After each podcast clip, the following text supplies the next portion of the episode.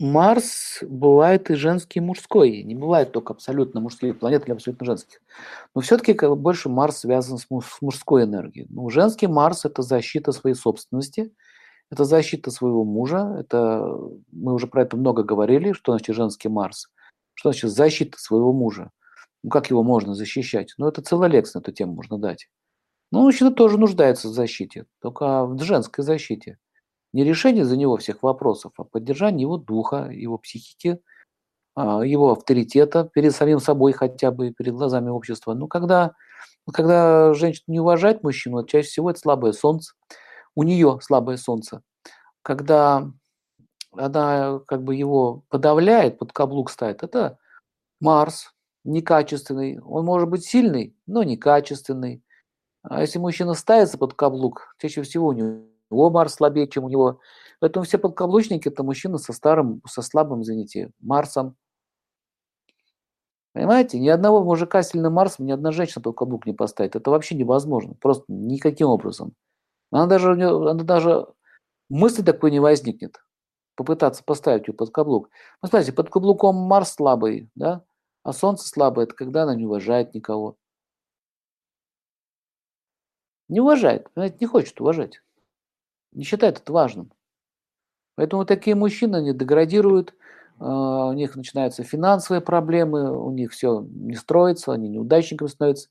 Меняет женщину, у него все вверх пошло в гору. Только потому, что та начинает на нее по-другому смотреть, начинает ее уважать. Понимаете, как это важно?